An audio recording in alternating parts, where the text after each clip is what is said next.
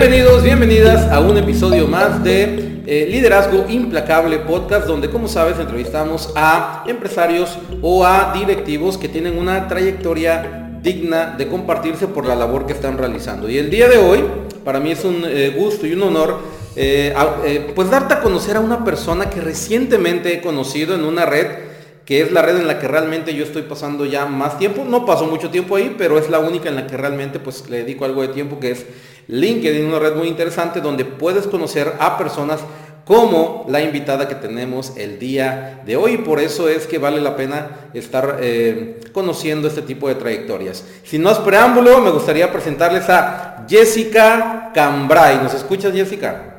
Claro que sí, Víctor. Muchísimas gracias por la invitación. Excelente. Bueno, pues eh, vamos a entrar de lleno a la entrevista para que las personas te conozcan, conozcan tu trayectoria, a qué te dedicas, qué es lo más importante de lo que haces, para que todos los que nos escuchen, si hay algún interesado eh, en pues recibir tu ayuda, bueno, que sepa exactamente qué se realiza y también las empresas que sepan qué deben de contemplar para que estén atrayendo al mejor talento, que eso también es algo bien importante, ¿no? Entonces, vamos a entrar de lleno. Cuéntanos un poquito, Jessica, eh, ¿qué estudiaste? ¿Cuándo te surgió la inquietud de estudiar eso que estudiaste? Eh, ¿Y dónde empezó todo? ¿Dónde empezó todo para que hoy te dediques a lo que te dedicas actualmente? Cuéntanos.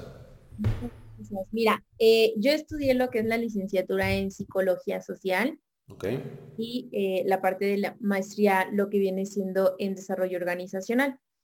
Aquí, eh, ¿cómo es que surge? Fíjate que desde el momento que yo empecé a estudiar, siempre eh, la línea era estudiar algo en lo cual yo pueda ayudar a las demás personas. O sea, siempre desde el inicio fue esto.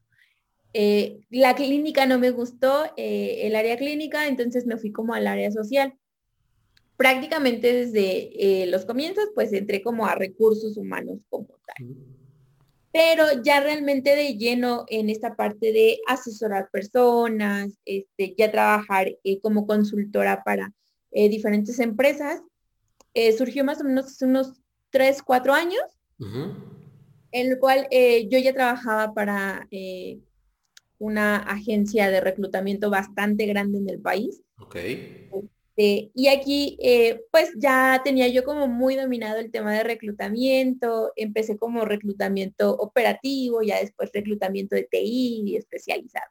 Okay. Pero fíjate que todo sucede porque una amiga, su, su papá eh, estuvo trabajando muchos años en una empresa y lo recortan entonces me dice, ¿sabes qué? Se quedó sin trabajo, este, pues échale la mano, tú que trabajas en RH. Y le digo, pues sí, le digo, pero pues yo pues solamente le puedo recomendar vacantes, o sea, pues no, pero ayúdalo con su CV y su LinkedIn y cosas por el estilo.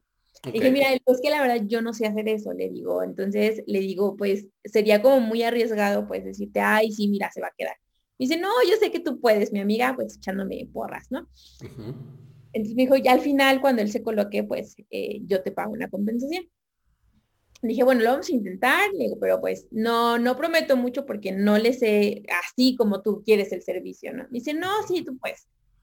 Ella estuvo cotizando como en otros lados y así, pero eh, pues me dio como ese voto de confianza. Entonces empecé a trabajar con su papá, currículum, entrevista, búsqueda de empleo, este, pues asesoría de imagen, cómo debía de ir eh, vestido a las entrevistas, demás.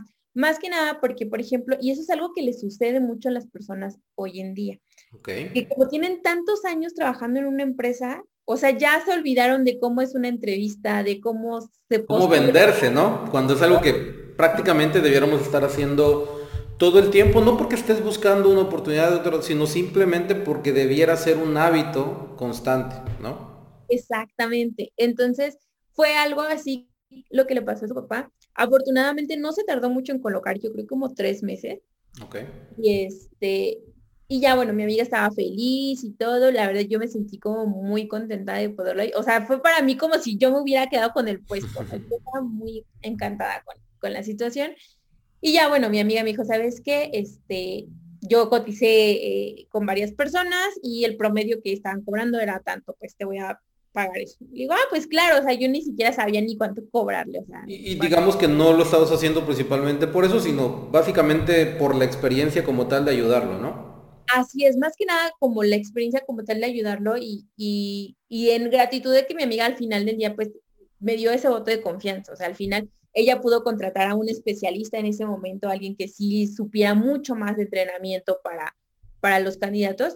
Y, no, tuvo la confianza, dije, bueno, está excelente. Entonces, eh, me quedó como esa buena experiencia. A consecuencia de ello, su papá me recomendó con amigos suyos y empezó a justamente a generarse una cartera de clientes de recomendados que les gustaba el servicio. Y fue cuando ya decidió decir, bueno, eh, afortunadamente soy una persona como muy ahorradora, entonces en esta parte dije, bueno, voy a dejar mi trabajo, o sea, arriesgándolo todo, de decir mi sueldo seguro, mi puesto y todo, por em, eh, empezar justamente como a innovar, este, a ofrecer ya mis servicios, pues ya de una manera totalmente personalizada y mi única fuente de trabajo. Entonces dije, bueno, voy a hacerlo, eh, tengo que tener como la confianza y pues eh, esperemos lo mejor. Y pues con el paso del tiempo, pues obviamente eh, certificándome en la parte de coach de entrevistas, cosas por el estilo, para mejorar lo que viene siendo la marca. Pero justamente en, estos años, pues ya prácticamente eh, ha sido como eh, una gran parte de lo que ya hago hoy en día. sí, doy como congresos, este, capacitaciones para empresas, hago también la parte de reclutamiento ya para, para empresas, pero una gran parte que no quiero dejar ir eh, nunca es la parte de ayudar a las personas en su búsqueda de empleo, porque realmente sí es bien poquito, o sea, realmente las personas necesitan mucho solo ese empujón, ese empujón de ver que están haciendo mal, porque ya con eso, o sea, están del otro lado. Entonces, esa es parte, creo que para mí es algo que no quiero dejar de hacer nunca. Me, me ha dado mucha eh, satisfacción personal eh, la parte de que, me, oye Jessy, ¿sabes que Ya encontré empleo, este, oye, hace dos años me asesoraste, otra vez me quiero cambiar de empleo, te vuelvo a buscar. Entonces, toda esa parte creo que eh, es lo que yo le doy como un, gran valor, porque creo que sin esos, sin esas personas, sin esos asesorados, no estaría donde estoy hoy. Y además no tendría como esta experiencia de poder cada vez mejorar el servicio de no ser por estas personas. Entonces creo que para mí fue como un, par de aguas importante desde el momento en que ayudé al papá de mi amiga a la fecha. Perfecto. Fíjate que eh, estaba pensando conforme me ibas platicando, eh, no sé si ya lo hayas hecho, pero sería interesante también, y es una manera también de impactar a más empresas y a más personas, si alguna vez has pensado en, eh, por ejemplo, dar algún tipo de entrenamiento a áreas completas de RH de, pues de empresas que sean más grandes, ¿no? Con respecto a la captación de, del talento, eso podría ser interesante. Hoy tú estás, entiendo que enfocada mucho en el usuario, o sea, en la persona que busca eh, colocarse, ¿no? Eh, sería interesante también eh, del otro lado, ¿no? La otra cara de la moneda, donde también les puedas dar una orientación a las empresas, porque, ojo, Así como hay personas que obviamente nadie les enseñó porque estaban tan enfocados en su trabajo que no estaban al pendientes de cómo tener un currículum actualizado o cómo escribirlo o redactarlo de manera correcta o posicionarse en una red como LinkedIn, es normal que no lo, no lo hayan hecho. También hay empresas que no necesariamente eh, tienen un proceso eficiente de reclutamiento o al menos de ciertos perfiles, ¿no? Por ejemplo, de los perfiles que tú más atiendes, perfectamente podrías eh, dar una orientación a empresas eh, específicamente para la captación de esos perfiles. ¿Por qué te lo comento? Uno de los grandes errores, eh, porque me dedico al entrenamiento de líderes y me doy cuenta de eso, hay ocasiones en que las empresas creen que el solo hecho de cubrir la vacante ya le resuelve el problema. ¿No? Y sabemos que no es así porque, ok, ya tienes a la persona, pero eh, su inducción, su entrenamiento, sus herramientas, cómo se siente dentro de la empresa, porque tú puedes tener el talento ahí, pero no darle las condiciones para que este talento pues te dé todo su potencial, porque no hay las condiciones, ¿no?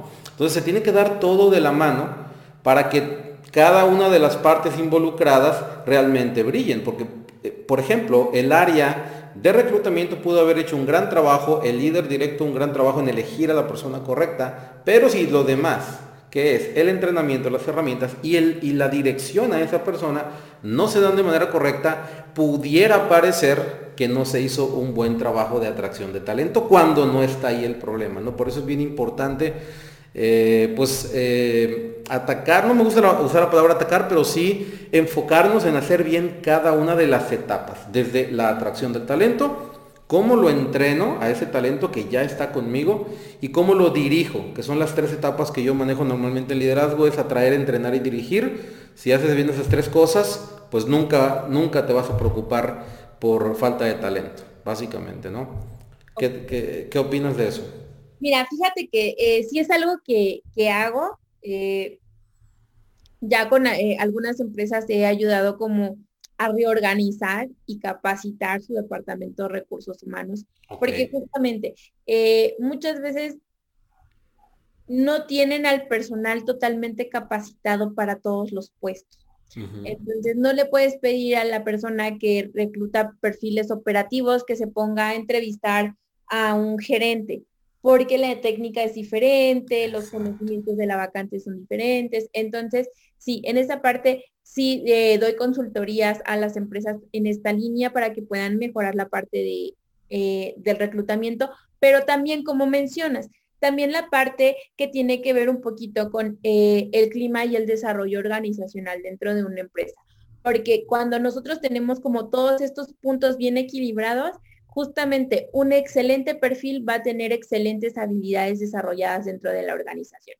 Pero si tenemos un mal clima, una mala estructura, así sea el mejor perfil, no va a estar dando el 100% de su capacidad. Entonces, justamente es como lo que se le muestra a la empresa de todas las ventajas que se ofrecen cuando nosotros invertimos como empresa en la parte de su capital humano. Entonces es sumamente importante que ellos vean esta diferencia. Muchas veces lo que les hago es eh, su análisis antes, después, para que ellos lo puedan ver, que realmente lo vean ya medible, decir, mira, eh, esto fue el crecimiento de la empresa, esto generó recursos humanos, a lo mejor gastaste esto eh, en todos los beneficios, compensaciones que estás ofreciendo, pero también ganaste todo esto tanto. Entonces, esa parte es muy importante este, para que pues una empresa entienda que al final del día está trabajando con personas. Eso es algo que, si se dan cuenta en mis posts, hago mucha conciencia.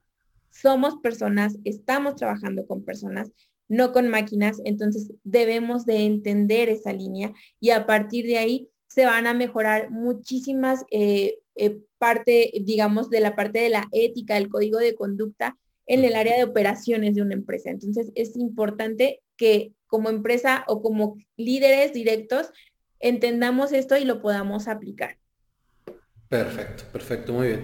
Ahora, eh, ¿en qué, bueno, ya, nos platicaste el momento importante en el cual eh, te empezaste a dedicar, no, no, no con ese objetivo al principio, pero que hizo que te dediques a lo que te dediques actualmente, ¿no? Que es cuando ayudaste al papá de, tu amiga a colocarse. Ahora, eh, derivado de esto, ¿cuánto tiempo, cuántos años tienes ya a partir de ese momento dedicándote a esa función? Mira, a partir de ese momento tengo cuatro años. Ok. Eh, en recursos humanos ya tengo mis ocho, casi nueve años eh, trabajando pero en la parte de asesoría sí cuatro años más o menos. Perfecto. Y en esos cuatro años, em, cuéntanos cuál, cuál consideras que ha sido tu mejor experiencia eh, haciendo lo que haces. Eh, ¿Algún caso de éxito, algo que, que, a ti te haya hecho sentir que, que, es lo mejor que has logrado hasta ahora? ¿Qué, qué podría ser? Fíjate que yo creo que todos tienen como sus peculiaridades, pero fíjate que hay algo muy singular eh, que me sucedió hace como unos dos años. De hecho, fue poquito antes de que empezara la pandemia. Eh, me encontró una persona, eh, pues que prácticamente era gerente comercial, pero de toda el área norte del país de una institución bancaria muy importante en México. Eh, cuando me encuentro, me dice, ¿sabes qué? Este, hubo una reestructura en la zona norte, este banco no está funcionando al 100, entonces pues eh, me despiden. Y claro, pues no te preocupes, yo te ayudo, pero depende mucho de las expectativas económicas del asesorado, cuánto tiempo le va a llevar a colocarse. Okay. Cuando le digo, bueno, este, platícame, ¿cuánto estabas ganando? Me dice, mira, estaba ganando eh, nominales como 300 mil al mes. Este, pero eh, además llevaba comisiones al mes. Entonces, prácticamente él estaba ganando como 550 mil mensuales. Okay. Y si dije, no, es una barbaridad. ¿Dónde le voy a conseguir un empleo que le dé esa cantidad? Ya platiqué con él y dije, mira, el promedio normal para que uno de mis asesorados se coloque son tres meses. Pero en tu caso, el sueldo es mucho más alto, ¿no? Entonces, ¿qué te está sucediendo? Que pues prácticamente estamos entrando en una crisis económica, no sabemos qué está pasando y demás, ¿no? Le digo, vamos a tener paciencia. Digo, necesito que seas muy disciplinado. Le digo, porque muchas veces las personas tienen la idea de que cuando yo adquiero un servicio de asesoría y demás, eh, es que yo no voy a hacer nada, la otra persona me va a postular y ya nada más casi casi yo me presento entrevista y me quedan. Varita mágica, ¿no? Mira, ya preséntate a trabajar. Sí. Entonces fue desde un inicio siempre como a todos les aclaro, no. Debe de hacer como mucha disciplina, prácticamente buscar trabajo es otro trabajo. Entonces hay que hacerlo en este sentido. Ya eh, el, señor me dijo, ¿sabes qué? Claro que sí, cuenta conmigo, lo que necesites, yo me inscribo a donde tú me digas y yo voy a donde tú me digas. Digo, bueno, ¿qué? Entonces estuvimos eh, pues prácticamente trabajando como dos meses y medio así diario, diario de estar viendo vacantes, contactando con gerentes eh, de sucursal, o sea, abriendo mucho el panorama. Eh, después de ello, eh, me dice, ¿sabes qué? Ya tengo cuatro procesos activos, pues se ven bien, pero dice, no sé el rango salarial, porque no me lo dicen. Le digo, bueno, le digo, mientras tú sigas diciendo cuál es lo que tú quieres ganar, le digo, pues la empresa sabe, o sea, si ellos no les alcanza desde un inicio, te van a decir, ¿sabes qué? No, sí. Le digo, entonces tú continúa el proceso y demás. Me habla este, como un mes después y me dice, ¿sabes qué? Eh, pasado mañana firmo contrato. Eh, incluso, dice, me subieron el sueldo un 10% más de lo que yo estaba pidiendo. Entonces le digo, excelente, le digo, me, pues muchas felicidades, todo. Eh, y además con la movilidad, porque él estaba viviendo en Tijuana. Me dijo, es, me voy a tener que mudar, y se mudó a lo que es Playa del Carmen. Este, me dijo, pero pues la empresa paga absolutamente todo, entonces pues, o sea, él, estaba muy contento. Me dice, no es que, dice, realmente cosas que yo no sabía de cómo es un proceso de selección y demás, que bueno, que me ayudaste, pero yo creo que de los retos más importantes fue ese por la expectativa que tenía el cliente. O sea, eh, no es lo mismo colocar a alguien que quiere ganar 20 mil, a alguien que quiere ganar más de medio millón en un mes, entonces es eh, un trabajo muy, muy arduo. Y además de eso, que quedó como justamente eh, la satisfacción de que lo ayudé. Y yo creo que ese cliente fácil en estos dos años me ha recomendado como con 15 personas. Entonces, o sea, él está feliz con, su trabajo y eso fue algo bastante positivo. Entonces, creo que eh, es cuando se habla de la calidad del, del servicio. Entonces, yo creo que sería como de, lo, de los casos que más recuerdo ¿Y, cuál sería? Yo creo que ese y a una persona que logré cambiarla de sector, que es bien complicado cambiarnos de sector, este, porque ahí la, la dinámica es diferente. Entonces, tú como, eh, como asesorado o como candidato no puedes mandar tu CV al de RH porque el de RH solo ve que vienes de otro sector y ya te descarta en automático. O sea, así como que no se toma el tiempo. Entonces le dije a esta persona, la técnica es diferente. Le digo, tienes que ir, tocar puerta y hola, mi nombre es tal, presentarte con gerentes, le digo, ¿por qué? Porque lo que tú vas a vender son tus habilidades. Digo, no puedes vender trayectoria porque pues estás vendiendo otro sector, pero puedes vender tus habilidades y los conocimientos aplicables a ese sector. Y también como que fue eh, un poquito más lento, eso se tardó como cuatro meses en colocar, pero aún así, o sea, si lograr cambiar a alguien de un sector a otro también es bastante complicado porque hay industrias que son muy cerradas por ejemplo, la industria de TI o la industria de farma o automotriz, realmente ellos sí son muy, muy cerrados, no admiten como otras experiencias. Entonces, de hecho, esta persona se cambió del sector de retail al automotriz. Entonces, prácticamente por los opuestos. Yo creo que serían como de las situaciones en las que más recuerdo en este momento. Perfecto. Fíjate que conforme ibas platicando la experiencia, me di cuenta de que además de como tal el servicio que tú les brindas, la asesoría y todo lo que se tiene que tomar en cuenta para que esos resultados se den, hay un factor importante donde, que, no depende de ti y que sí es importante que exista para que eso se dé y es el factor candidato como tal, ¿no? Eh, ¿Qué características, o sí, básicamente características, tú necesitas que tenga o que se comprometa un candidato precisamente para poder tener éxito en el proceso, ya que ese es un factor que, lo comentabas antes, o sea, eh, tú, tú haces tu parte, sin embargo el candidato tiene que hacer su parte y si no se hace, pues regularmente no hay buen resultado. ¿Qué es lo que buscas en, un candidato? ¿Cuáles son tus filtros para decir, ok, con este candidato sí podemos tener un buen resultado? Mira, eh, lo primero es la parte del compromiso.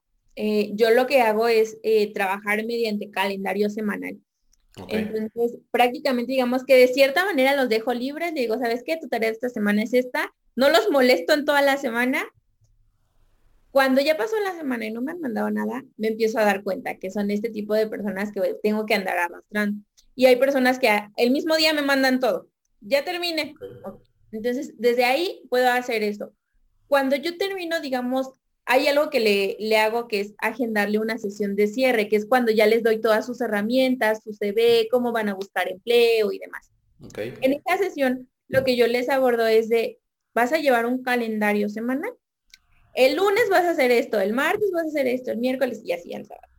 Entonces, cuando me llega a suceder, este, yo a todos les digo, ¿sabes qué? Tienes que llevar un control en un Excel un Excel en dónde te has postulado, con qué empresas, qué día, qué seguimiento, o sea, un Excel bien detallado, que es lo que les, lo, que les pido. ¿Por qué? Porque cuando sí ha llegado el momento de que sabes que, oye, ya pasó un mes y no encuentro trabajo, este, no me gustó el servicio. Digo, ok, muéstrame tu Excel de todas las postulaciones que has hecho en un mes. Le digo, en promedio por día, le digo, estamos hablando de 5 a 6 postulaciones. Entonces, estamos hablando de 30 postulaciones a la semana le digo prácticamente 120 vacantes aplicadas en un mes. Le digo, quiero ver tu Excel. Y ya es cuando me mandan su Excel con cinco o seis vacantes postuladas, ¿no? Entonces le digo, bueno, mira, aquí necesitamos que haya compromiso. Le digo, porque le digo, yo no puedo postularme por ti, yo no puedo hacer el trabajo por ti. Le digo, entonces, esa es la parte en la que yo ya les, doy, les hago más conciencia. Mira, te voy a mostrar un ejemplo. Por lo regular, la mayoría siempre me mandan como sus Excel, cómo van avanzando. Les mando, por ejemplo, el Excel del, del eh, el alumno más aplicado de la semana, ¿no? Y mira, aquí está un Excel de una persona que utilizó todas las herramientas que le di y se ha estado postulando. Le digo, necesito que lo hagas de esta manera para que yo te pueda dar un seguimiento, porque no va a haber un seguimiento si hay cinco vacantes postuladas en un mes. No puedo dar un seguimiento a algo así. Entonces, desde un inicio se les da como esa parte de que tienen que trabajar en su perfil ¿Por qué? Porque les digo, mira, al final del día, le digo, todo eso lleva registros, correos electrónicos, demás. Le digo, es información confidencial que yo nunca les pido. Le digo, y ni se las voy a pedir. Le digo, porque es tu información privada. Le digo, entonces, obviamente, toda esa información ustedes la tienen que cargar, la tienen que subir y demás. Le digo, por lo tanto, necesitan aplicar. Entonces, eso es lo que yo eh, hago. Y cuando te digo, me doy cuenta que son como los candidatos que, que los tengo que ir arrastrando, o sea, es a los que más les recalco de que cualquier cosa, cualquier garantía del servicio, yo necesito ver que hayan hecho su tarea, porque si no, pues es como, pues prácticamente no estuviste haciendo nada en todo el mes que yo te asesoré. Ok, perfecto. Eh, ¿Nos podrías comentar, eh, obviamente de manera general, no, no, no, no, no al detalle, en qué consiste como tal el servicio? Es decir, por ejemplo, ¿cuál es la promesa como tal? o en qué consiste básicamente el servicio? Claro, Mira, manejo lo que son diferentes servicios porque si no es como uno nada más. Este, son como diferentes para recién egresados, para perfiles de TI y demás. Pero lo que sí es preparar lo que es un currículum, un currículum realmente adecuado a la vacante que ellos quieren participar. este, trabajar, manejo como dos versiones del CV, la que ellos gusten, o sea, les explico la diferencia entre uno y otro, un currículum de diseño, de impacto visual y un currículum para ATS. Entonces ya les explico, eligen el que quieren, trabajamos eh, para quien lo quiere en su entrevista. Le decimos, ¿sabes qué? Vamos a tener una simulación de entrevista, como si fueras a entrar a trabajar conmigo y tenemos una sesión de pura entrevista. Entonces ahí sí detallo, esto sí lo dijiste bien, esto no, hay que cambiarlo por esta respuesta. Les voy dando como sugerencias de qué pueden hacer. Después, la parte de la búsqueda de empleo. Les hago lo que es un plan, una estrategia. Cómo pueden buscar empleo acorde a su perfil, porque no podemos, o sea, si yo soy de TI, no puedo postularme en CompuTrabajo, por ejemplo, no voy a encontrar nada ahí. Entonces, lo que hago es adecuarles acorde a su perfil cómo pueden buscar empleo, en qué plataformas, por qué medios, y ya les hago su estrategia, que es la que te digo, le digo, el lunes, de lunes a viernes vas a hacer qué y qué cosa. Este, y eh, también la parte de psicometría que digamos es la parte de donde quiero ver qué tan eh, bien o mal salen en las pruebas psicométricas, si llegasen a salir muy mal o algo que yo viera que sabes que por algo así te descartan, desde un inicio lo retomamos, las volvemos a hacer hasta que les salgan bien. Les voy dando como la orientación de cómo deben de responder adecuadamente una prueba psicométrica. Y la parte de LinkedIn, hay perfiles que son muy especializados que rara vez los vamos a ver publicados en OCC, por ejemplo. Entonces, ese tipo de perfiles sí o sí tienen que usar LinkedIn. Y es como ya les digo, mira, vas a hacer tu perfil de esta manera, vas a poner palabras clave. Entonces, justamente todo lo que eh, necesitan para que sea un perfil atractivo. Lo que siempre les comento, nuestro perfil de LinkedIn debe de ser bidireccional. Me debe de servir para la búsqueda de empleo, pero también me debe de servir para que la gente me encuentre sin que yo los esté buscando. Entonces, ese es un buen perfil. Cuando yo estoy trabajando tranquilamente y que me lleguen, hola, mira, vi tu perfil, quiero ofrecerte entrar a un proceso de selección conmigo, es que tu perfil está bien hecho. Cuando nadie te escribe es que pues el perfil está hasta atrás de las sugerencias y nadie lo va a ver. Entonces, más o menos en eso va consistiendo el servicio en varias etapas. Ok, perfecto, muy bien. Ahora, ya hablamos de las, eh, digamos que mejores experiencias que, has tenido. ¿Cuál consideras que ha sido tu mayor reto o la situación más difícil que te ha tocado gestionar a lo largo de, este proceso? Mm, yo creo que eh, la situación más complicada que me ha tocado, yo creo que eh, ha sido cuando los clientes no, no entienden su parte del, del momento de la búsqueda de empleo. Que fíjate que sí es algo que llega a suceder de vez en cuando, como dos o tres clientes al año llegan a pasar, que justamente ellos quieren el servicio, pero para que una persona los postule, les haga y cosas por el estilo. Entonces, cuando ellos ven que no, no hay esta parte del servicio, es como de, no, pues es que entonces pues yo lo hubiera hecho yo solo, ¿no? Cosas por el estilo.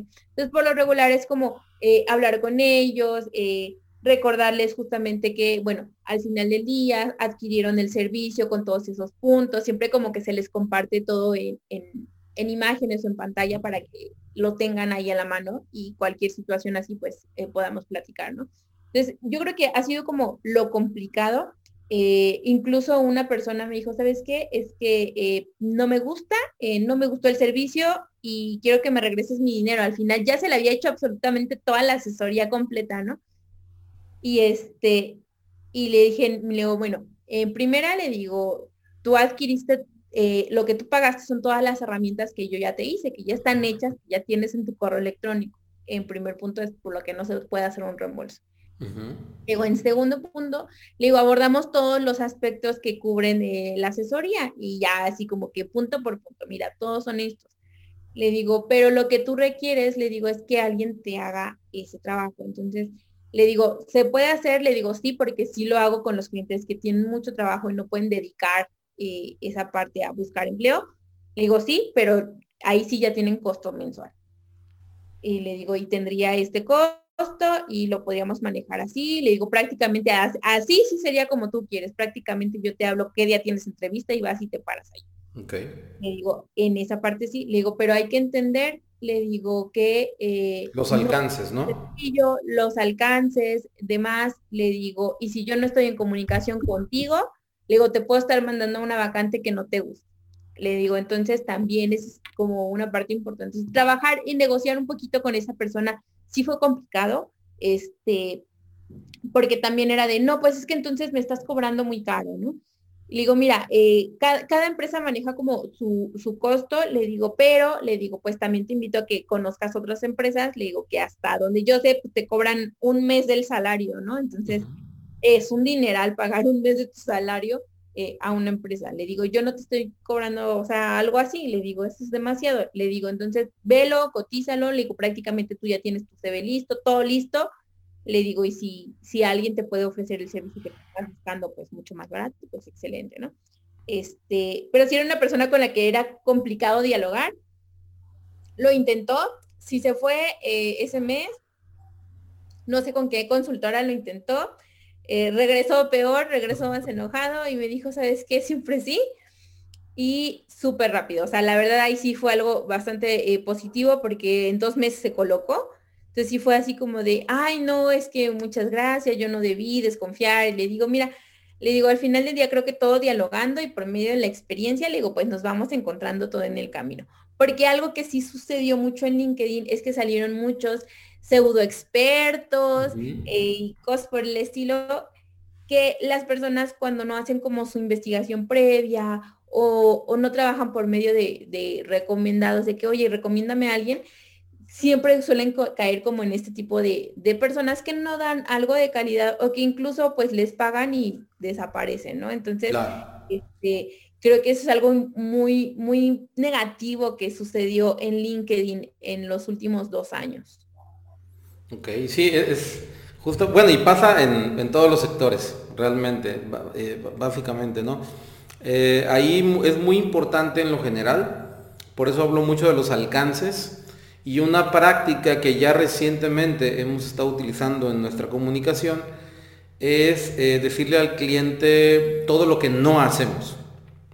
Es decir, no solo comentar, mira, hago esto, sino esto es lo que no hago, no hago, no hago, no hago, no hago, no hago. O sea, dejar muy claro lo que no hago y el por qué no lo hago incluso también, ¿no? Y, el por qué sí mejor hago esto otro.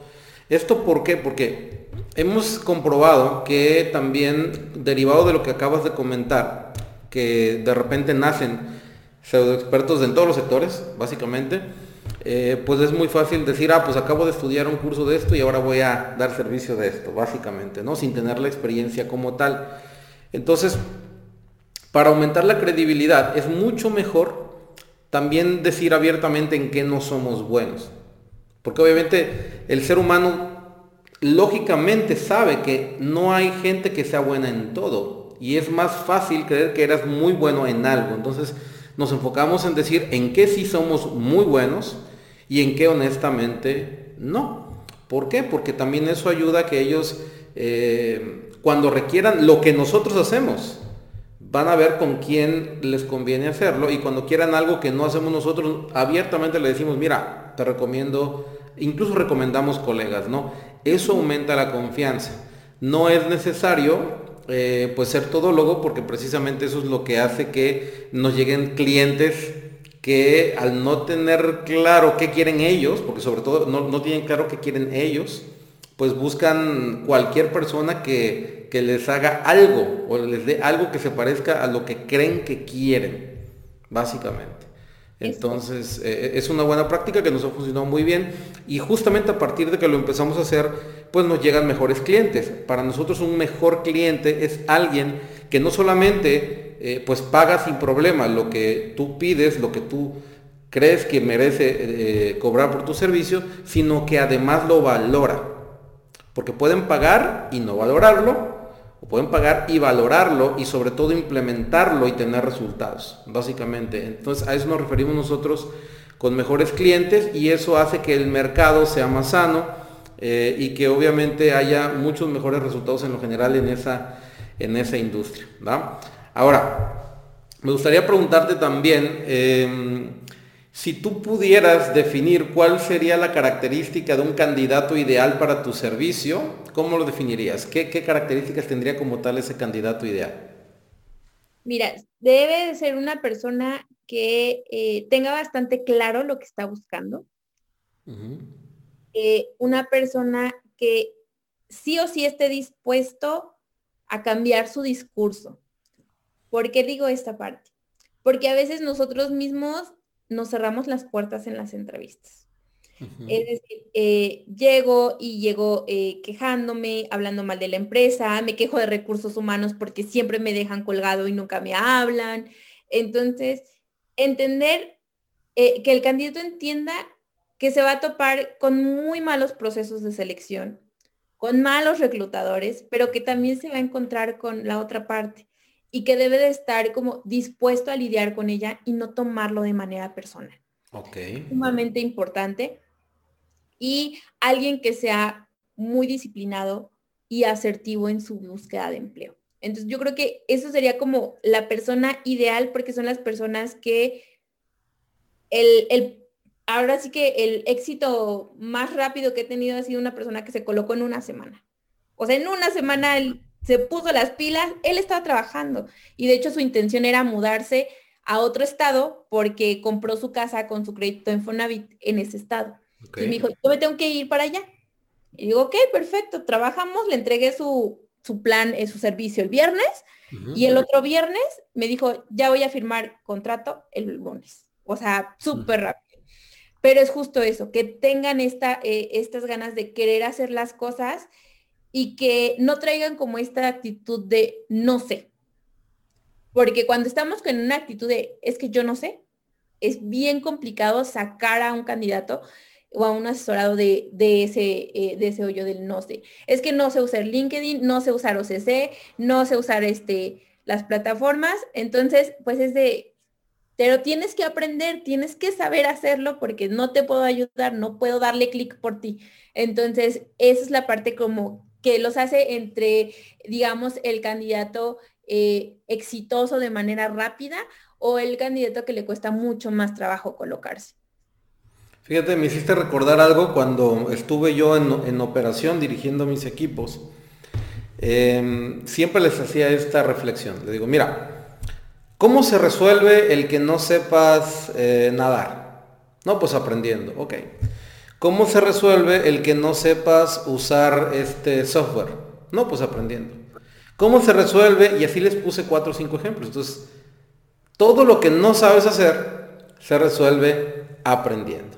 Entonces, con esto siempre les dejaba el mensaje claro de que el pretexto de no sé se acaba en el momento de que decides aprender a hacerlo, usarlo, etcétera, ¿no? Y, eso nos ayudó como equipo, siempre en todos los equipos desarrollamos dentro de la filosofía la cultura del no pretexto, ¿no? Del, eh, el no saber es algo normal, lo que no es normal es quedarte no sabiendo, ¿no? Es decir, es normal que no sepas diferentes cosas, lo que no es normal es que te quedes cómodo no sabiéndolas si las necesitas para poder seguir creciendo. Entonces, de esa manera nosotros creamos una filosofía y una cultura de trabajo donde todo el mundo aprende, todo el mundo enseña, todos aprendemos, todos enseñamos. ¿Por qué? Porque precisamente eh, en, los equipos que desarrollamos, además de la cultura de que siempre tienes que estar dispuesto a aprender, tienes que estar siempre dispuesto a enseñar, porque cuando llegan nuevos colaboradores al equipo, tú eres responsable también de que se sientan cómodos, de que sientan que son bienvenidos y de que cualquier duda que tengan tú se las vas a poder resolver. No solamente su líder directo, sino tú también como compañero de equipo, ¿no? Y eso nos ayudó muchísimo a generar pues excelente clima laboral, armonía y sobre todo un equipo altamente competitivo, pero eran competitivos más hacia afuera que entre ellos. Entre ellos no se veían como rivales eran compañeros, la competencia la veían afuera, ¿no? Entonces se apoyaban en todo y les se enseñaban todo prácticamente, porque ellos no veían la competencia internamente, sino la veían hacia afuera. Internamente se apoyaban y por eso crecían y nos tocó que muchas personas crecieran fuera, en, otras zonas dentro de la empresa, fuera porque había oportunidades y constantemente estábamos desarrollando gente, ¿no? Justamente por esa no competencia interna, sino cultura de apoyo interno, ¿no? A mí la, competencia interna no me gusta porque, aunque parece inofensiva, genera cierta rivalidad. Entonces lo que nosotros generábamos era lo contrario, era apoyo interno, ¿no? Si tú desarrollas mejor habilidad con un compañero, nosotros les decíamos, la misma vida te lo va a compensar y se te presentará la oportunidad alineada a tu nuevo eh, nivel de habilidades. Y siempre ocurría así y, constantemente, conforme pasaba el tiempo, pues eso se notaba, ¿no? Por eso, por eso me gusta mucho ver que personas como tú hacen una destacada labor ayudando a personas con talento a que se coloquen, porque las empresas a nivel mundial, si algo están sufriendo hoy en día, es de fuga de talento principalmente hay mucha fuga de talento, eh, que se tiene que trabajar en eso, sin embargo, mientras se corrige la fuga, pues mínimo ayudar a que sí llegue el talento correcto mientras corriges la fuga, porque ese problema persiste, pero pues mientras ve, tapando los huecos que vas generando con la fuga de talento. ¿Cómo ves?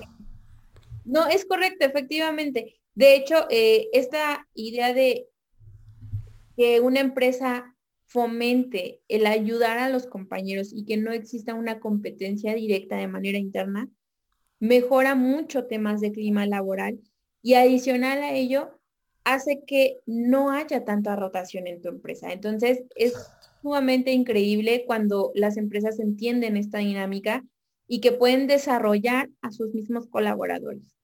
En vez de estar buscando por otros lados, sino desarrollarlos, eso va a hacer que ellos se queden más tiempo y exista justamente esta parte de la lealtad a la empresa. Esta famosa frase que puede escucharse tóxica en, en, boca de algunas empresas y positiva en boca de otras, que es el ponerte la camiseta de la empresa.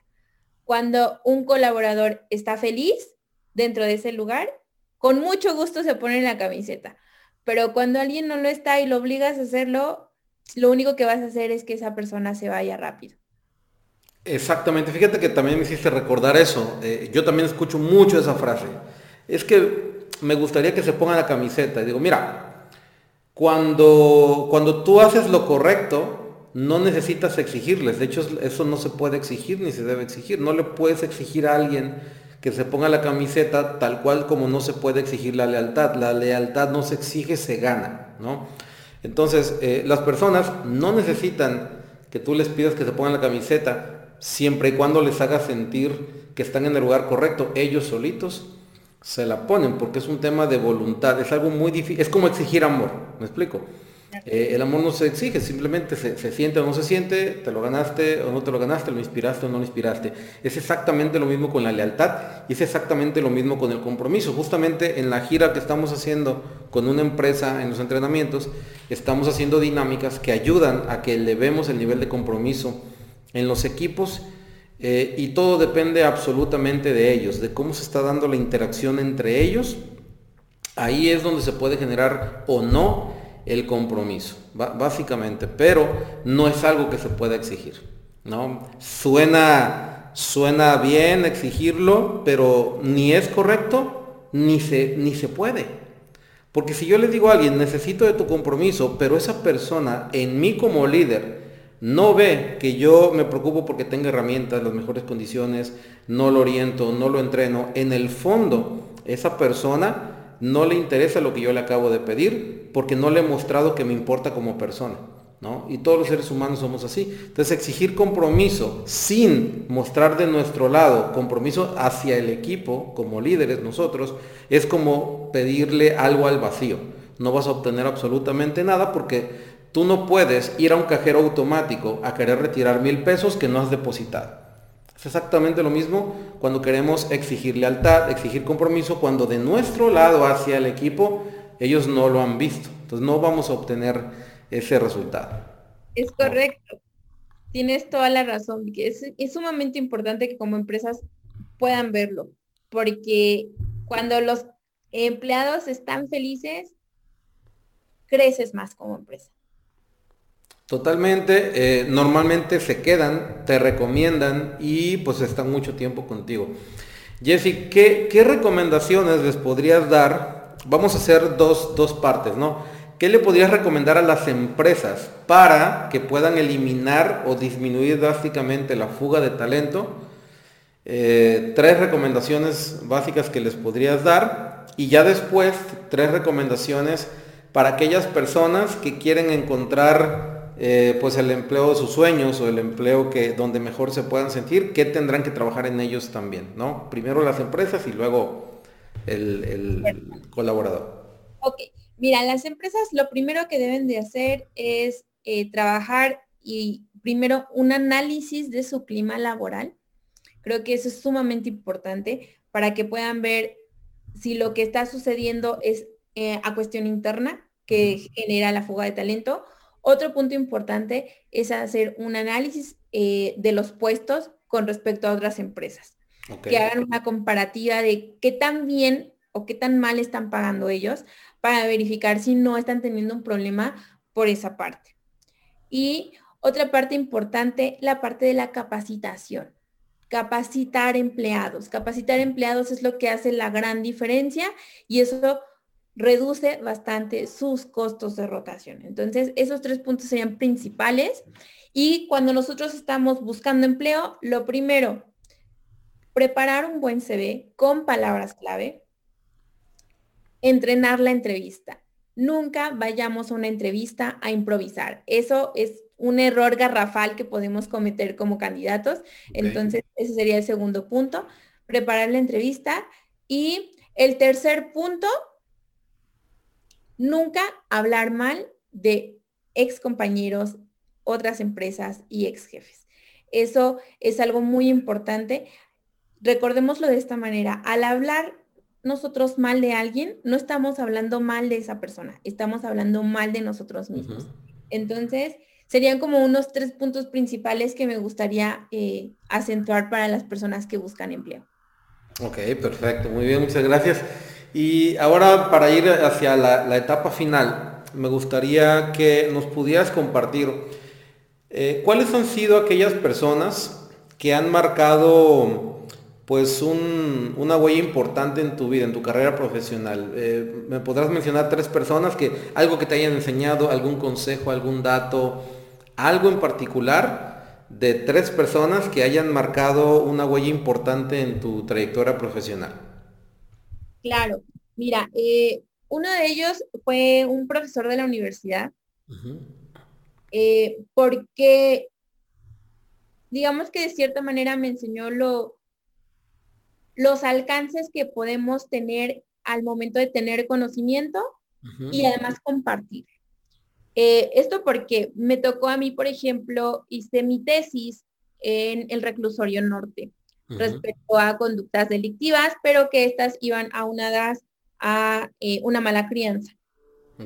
Entonces, eh, efectivamente, eh, digamos que la hipótesis se comprobó, las personas que tenían un bajo nivel educativo desde los padres, este, la parte de normas, conductas y demás, pues eran las que terminaban como que siendo personas que tenían conductas delictivas. Entonces, esta parte me, me quedó muy, muy presente porque al final, digamos que los que tenemos niños, debemos de ser conscientes lo que estamos cultivando en ellos. Si yo estoy cultivando el que un niño escuche eh, reggaetón, entonces ya me estoy desviando a lo mejor un poquito de las normas o conductas eh, deseadas en una persona. O si soy una persona que todo el día estoy viendo Netflix, pues no le puedo exigir a mi hijo que se ponga a leer un libro. Entonces, cosas por el estilo, eh, es algo que me, me plasmó mucho. En lo laboral, fíjate que eh, te digo que trabajé en una empresa eh, de bastante nombre de recursos humanos aquí en México. Y ahí fue algo muy curioso porque quien era mi jefa en ese momento era bastante ruda conmigo. Era bastante ruda digamos, porque mi trabajo era como estar en la calle reclutando personal. Y pese a que yo siempre llevaba las metas y me llevaba mi bono de reclutamiento y todo, como que ella tenía la idea de que yo no trabajaba, que yo me hacía pato en mi casa o algo así. Entonces, era la que más hostigaba es, esa jefa, pese a que siempre llegaba a mis metas y era como su reclutador del mes, porque esa empresa como que siempre te nominaba el reclutador del mes, o siempre el reclutador del mes, y aún así siempre me, me hostigaba demasiado. Este, aprendí que pues en esta vida hay de todo y que no importa si estás haciendo bien las cosas o mal las cosas, hay personas que no lo van a ver. Eso influye mucho en el trabajo.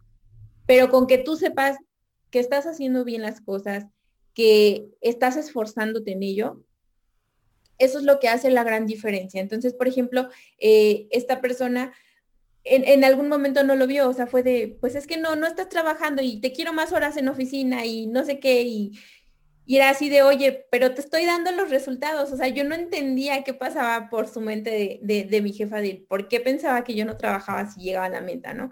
Eh, pero eso hizo que no, de, no desistiera, o sea, cualquiera, eh, compañeros y demás, era de, pues entonces ya para qué, para qué trabajas tanto, o sea, si de todas maneras cómo te tratan, ¿no?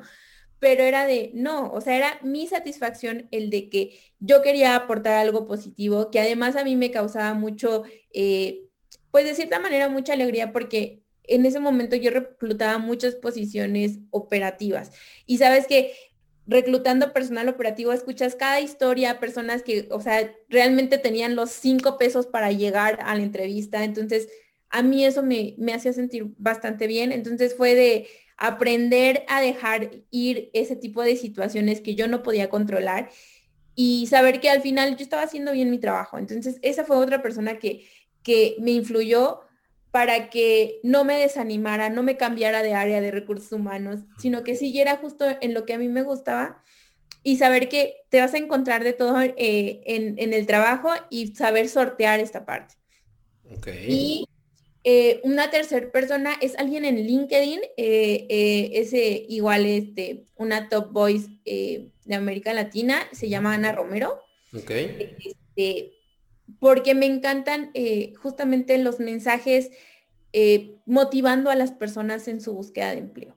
¿Por qué? Porque sí existe como un tabú que, que, tenemos algunas personas cuando no tenemos empleo y es de cómo voy a decir que yo no tengo empleo, este, cómo decir que tengo mis deudas hasta el cuello y cómo, y yo tenía un excelente puestazo y, y, y como que ella justo trabaja en eso, en de que, oye, no pasa nada, o sea, tener, no tener trabajo, o sea, no es algo malo, es solo un momento que estás atravesando y, la manera en la que ella inspira a sus asesorados. Me gusta muchísimo eh, como la dinámica de los posts y las transmisiones que hace. Me encantan, creo que es una manera muy fresca de... Eh, de ver la postura de recursos humanos desde el otro lado, ¿no? Entonces, eh, también es una persona que, que, me ha influido bastante en la manera de los posts y aparte, pues justo como en esta manera de querer incentivar a las personas a que hay muchas formas de buscar empleo. Entonces, creo que eh, es, una, es una gran líder dentro de, de LinkedIn. De hecho, ya prácticamente ya está certificada como una voz oficial de la plataforma. Entonces, se me hace excelente los consejos que da y además de ello, todas las colaboraciones que ella tiene con otros top boys del mundo, entonces se me hace un, muy buen perfil, igual las invito a que la sigan, eh, se me hace eh, que les pueda aportar bastantes cosas positivas y también da muchas transmisiones eh, gratis para las personas que están en búsqueda de empleo. Perfecto, muy bien, excelente. Y, te, te hago esas preguntas porque para mí siempre es importante que todos los seres humanos tengamos referentes que nos hagan seguir aprendiendo, ¿no? Para mí, por ejemplo, una persona confiable es una persona que siempre está aprendiendo también de otros. Porque si no, si cree que, ya no necesita aprender de otros, para mí esa persona empieza a decaer. ¿Por qué? Porque no estás teniendo un crecimiento, no estás teniendo referencias eh, o filosofías que seguir, ¿no? Muy bien. Ahora, ya para la recta final, si pudieras dejar un mensaje, una frase o una recomendación que sea la, con la que seas recordada siempre, ¿qué mensaje sería? Mm, mira, yo creo que el mensaje que, les dejaría es un mensaje que tengo, pues de hecho en mi banner en, LinkedIn. Eh, tu marca personal no se, hace, no se va a hacer sola requiere mucho tiempo, eh, requiere inversión, paciencia y trabajo. Perfecto. Tu marca personal no se va a hacer sola, ¿no? Requiere tiempo, inversión y trabajo, básicamente, porque así es, realmente así es. Eh, eh, o, se puede hacer sola, pero no la controlas. Es decir, ¿qué quiere decir? Se hace, se hace sola, pero eres, eh, eres una marca ignorada, eres una marca que todo mundo habla lo que, lo que quiere de ti y tú no influyes en qué se dice de ti. Y eso es lo peor que te puede pasar, ¿no? Es decir, si tú eres alguien que nadie conoce, bueno, eres una marca olvidada.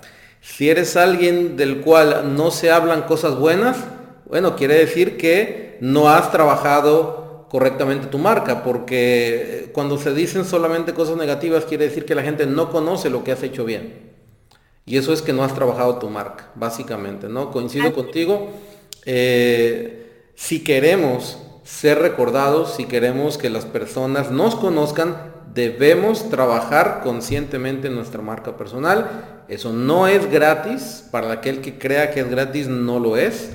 Eh, requiere de dinero, requiere de tiempo, que tampoco es gratis, aunque la gente cree que, que si inviertes tiempo te ahorras dinero, no, el tiempo es lo más caro que tú tienes, básicamente, por eso hay que usarlo bien. Y requiere también de esfuerzo, requiere de, de energía. Y qué mejor que hacerlo con la guía adecuada. Tú tienes una metodología y cuando tú trabajas con una metodología, pues las personas tienen, yo siempre digo, yo no te puedo garantizar un resultado, pero sí te digo que con lo que te estoy enseñando, tu probabilidad de éxito es mayor.